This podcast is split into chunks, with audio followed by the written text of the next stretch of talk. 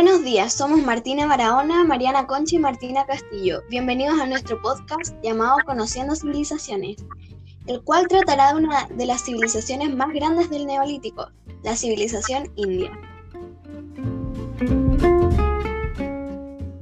Este capítulo será una breve introducción geográfica, además del agropecuario de la antigua India.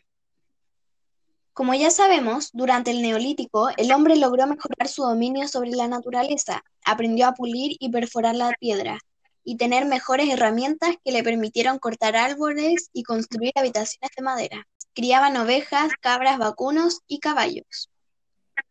Como debían tener pasto para sus animales, los hombres cambiaban periódicamente de lugar. Los pueblos pastores continuaron la vida nómade. El hombre hizo entonces uno de los descubrimientos más grandes de todos los tiempos. Vio que las semillas puestas en la tierra brotaban y producían nuevas plantas y semillas. A partir de entonces empezó a cultivar la tierra. La agricultura lo ató a la tierra y el hombre pasó a la vida sedentaria.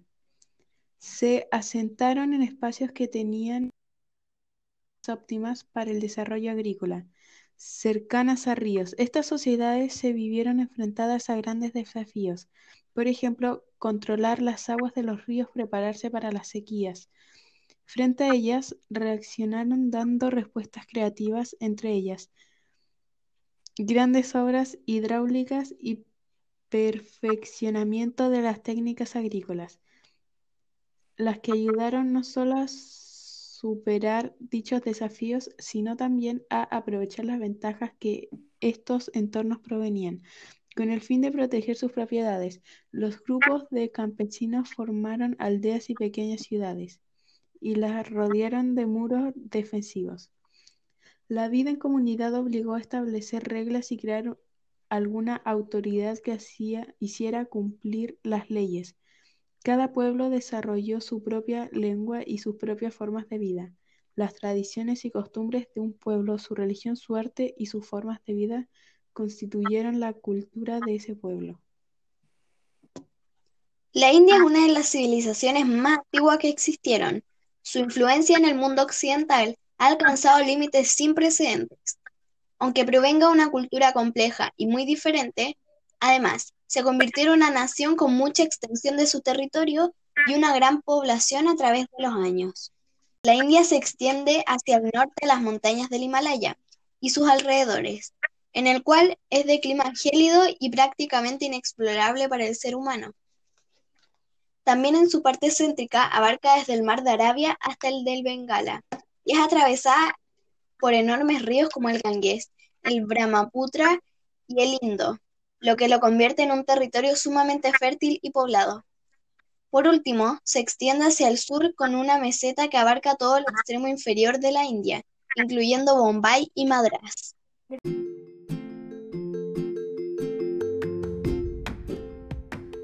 Gracias por escuchar este capítulo. Los esperamos en el siguiente, en el cual tendremos a una invitada muy especial.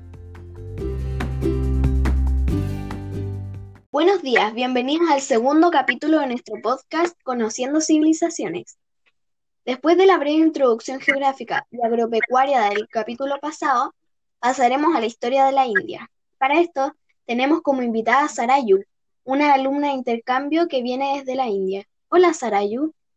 Hola amigas y amigos, mi nombre es Sarayu, que en hindú significa río sagrado. Yo hoy les voy a contar un poco de los inicios de mi pueblo. El primer periodo lo llamaremos periodo védico, que va desde el año 4000 al 1700 a.C. aproximadamente. Los primeros habitantes de la India fueron tribus nómadas que durante el Neolítico fueron agrupándose alrededor del río Indo y que comenzaron a cultivar la tierra y a tener animales domésticos y a poco y poco a poco fueron haciéndose sedentarios. A lo largo de varios milenios fue surgiendo una cultura urbana, sobre todo desde el año 3500 a.C., ya hacia el año 2500 a.C. se habían fundado grandes ciudades cuyos núcleos se conocieron como cultura Harappa, que florecería durante más de mil años. Las grandes ciudades del periodo Harappa tardío fueron Mohenjo-Daro y Harappa en el actual Pakistán. Estas ciudades llegaron a tener un desarrollo comparable al de Egipto y Mesopotamia, con construcciones de adobe y un sistema de acueductos, desagües y alcantarillas que daba agua a toda la ciudad. Sus casas de adobe estaban organizadas en cuadrículas perfectamente ordenadas como un tablero de ajedrez. Hacia el norte había una gran construcción con grandes piscinas de agua, probablemente usadas para purificaciones religiosas. Tenían talleres, molinos, graneros y puertos comerciales. La cebada, el trigo y otras legumbres fueron sus cultivos principales, las que comerciaban con otros pueblos cercanos. Se estima que Mohenjo-Daro llegó a tener 50.000 habitantes en su momento de máximo esplendor. A mediados del tercer milenio antes de Cristo, la cultura de Valle del Indo posiblemente estaba a la altura de otras grandes civilizaciones como Egipto. Los Harappa comerciaban con Mesopotamia y desarrollaron un sistema de pesos y medidas. Los objetos recuperados como maquetas de carretas, de bueyes y joyas constituyen la prueba más antigua de una cultura india propia. De hecho, muchos, muchos elementos de la cultura Harappa serían asimilados posteriormente por el hinduismo. Las figuritas de barro halladas en excavaciones sugieren el culto a una diosa madre y a un dios varón de tres caras en postura teoría servido por cuatro animales, pero la antigua civilización india era politeísta. Se han descubierto columnas de piedra negra y figuras de animales entre los que destaca un toro encorvado.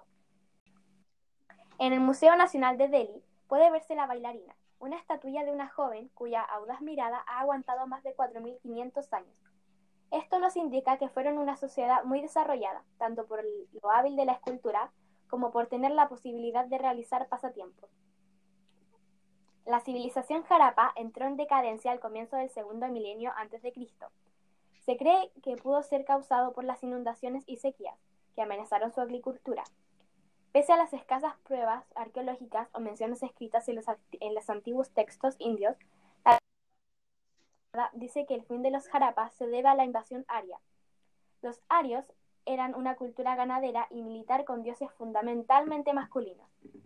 A pesar de que los arios eran superiores militarmente, su avance fue lento, con sucesivas tribus luchando por el territorio y los arios adentrándose más al este por la llanura de los Ganges. Con el tiempo, estas tribus dominaron el norte de la India, llegando incluso hasta las colinas de Vinia. Según esta teoría, los habitantes originarios del norte de la India fueron desplazados hacia el sur, creando allí la civilización drávida, los cuales eran más oscuros de piel y más bajitos. Los arios fueron los artífices de la gran tradición literaria en el sánscrito.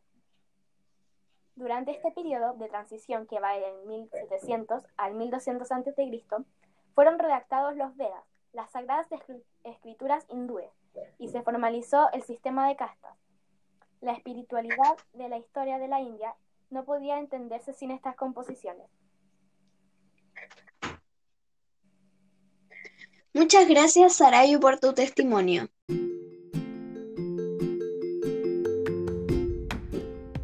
Gracias por escuchar este capítulo con esta invitada tan especial. Síganos en el siguiente, el cual de seguro le gustará. Buenas noches, tardes o mañanas.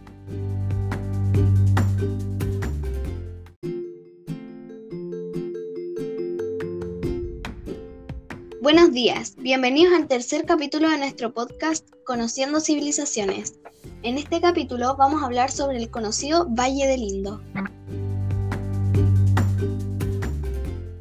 Les cuento que la civilización de este valle se caracterizaba por estar organizada en clanes y basar el poder político en la jefatura de guerra. No obstante, con la llegada de las tribus arias, quienes a través de la superioridad militar lograron someter a la población local y transformando a la sociedad por medio de la religión. Aquí comenzamos lo que se llama periodo brahmánico, que comienza en el año 1700 a.C. y corresponde al periodo en que la India vivió bajo la dominación de los brahmanes o clase sacerdotal.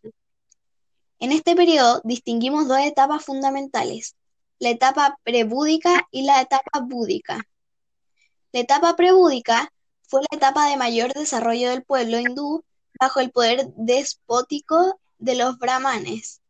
Ellos crearon el sistema de castas. ¿Qué es el sistema de castas? Para explicarlo, tenemos como invitada a Arundhati, una ciudadana india que nos contará en qué se basa esta división social y algo más del periodo brahmánico prebúdico. Hola, soy Arundhati. Mi nombre significa estrella y les hablaré del sistema de castas.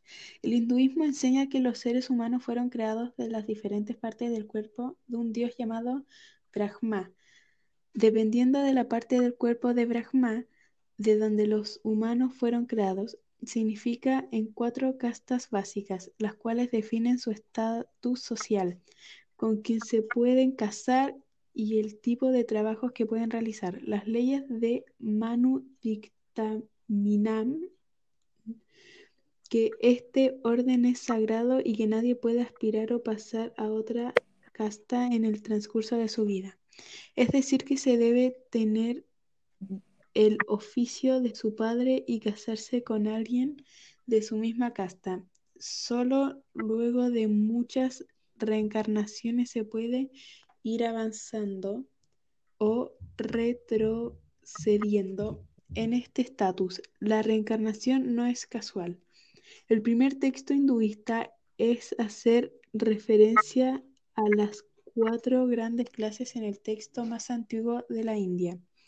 Allí se dice que el Purusha o varón es el supremo y el primer ser, y que mediante su inmolación se crearon todos los seres y cosas que existen, y de él salieron, salieron los cuatro grandes castas.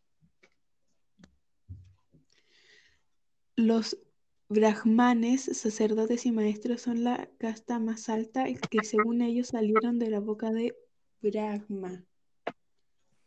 Los kshatriyas, políticos y soldados que salieron de los hombros de Brahma.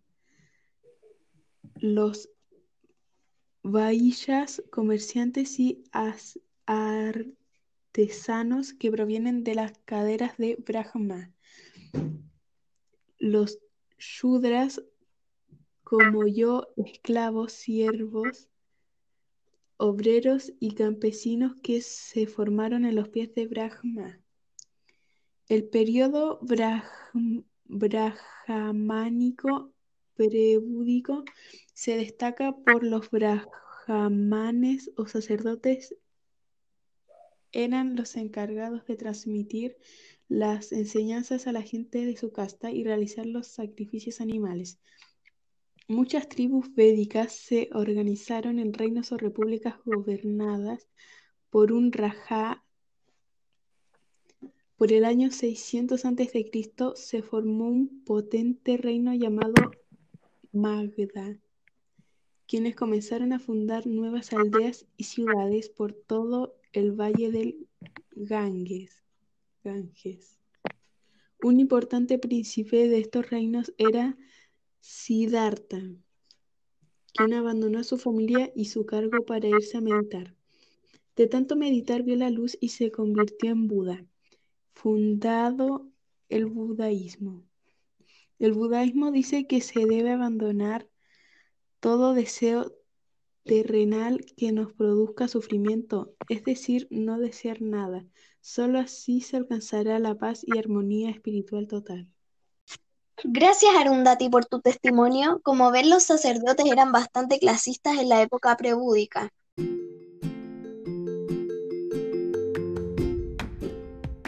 Gracias por escuchar este capítulo. Ojalá les haya gustado. Los esperamos en nuestro cuarto y último capítulo.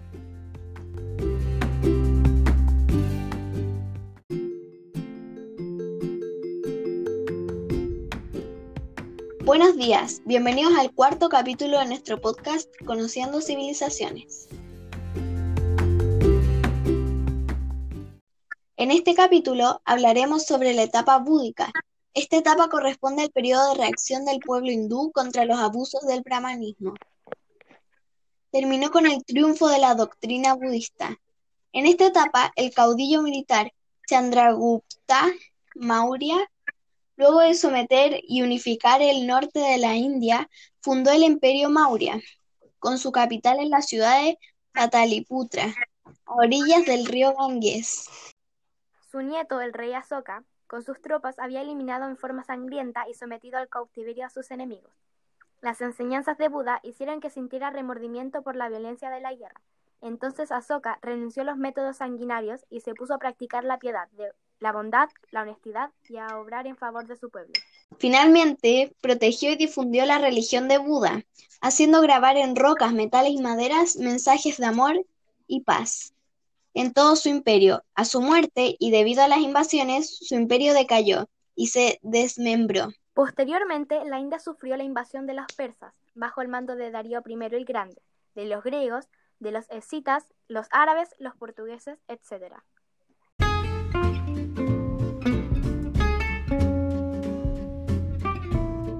Bueno amigos y amigas, espero hayan aprendido algo más de la India y sus inicios y se hayan dado cuenta de que fue una gran civilización que llegó a tener tanta importancia como Egipto y Mesopotamia, aunque por el occidente no se le conoce mucho. Gracias por escuchar, espero les haya gustado. Nos vemos. Buenas noches, tardes o mañana.